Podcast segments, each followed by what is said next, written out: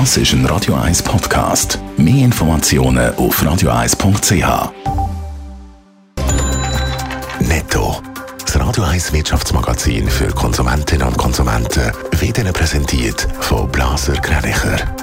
Wir beraten und unterstützen Sie bei der Bewertung und dem Verkauf von Ihrer Liegenschaft blasergreinicher.ch Adrian Sutter.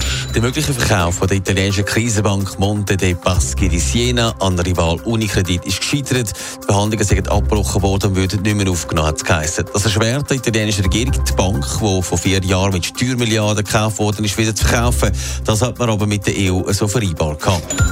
Der Zugerschraubenhersteller Bossat exportiert in die Niederlande. Die Firma übernimmt dort JWK, wo unter anderem Produktionslösungen sowie Logistikdienstleistungen anbietet. JWK rechnet im laufenden Jahr mit einem Umsatz von rund 27 Millionen Euro. In den USA hat ein Käufer 1,4 Millionen US-Dollar für ein paar dreite Schuhe vom Basketballstar Michael Jordan gezahlt. Die Schuhe hat Michael Jordan während seiner ersten Saison in der NBA getragen. Erst im April sind in den USA die Schuhe vom Rapper Kanye West für 1,8 Millionen Dollar verkauft worden.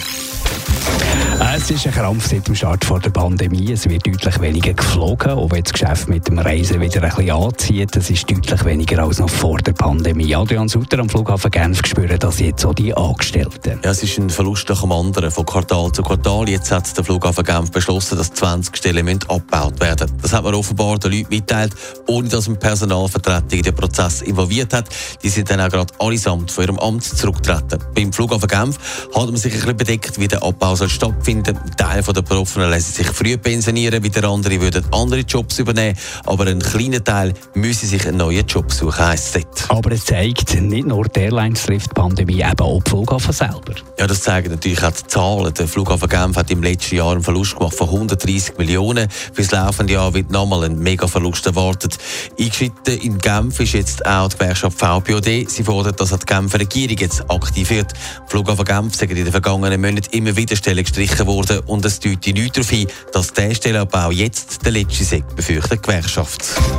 Netto, das Radio 1 Wirtschaftsmagazin für Konsumentinnen und Konsumenten.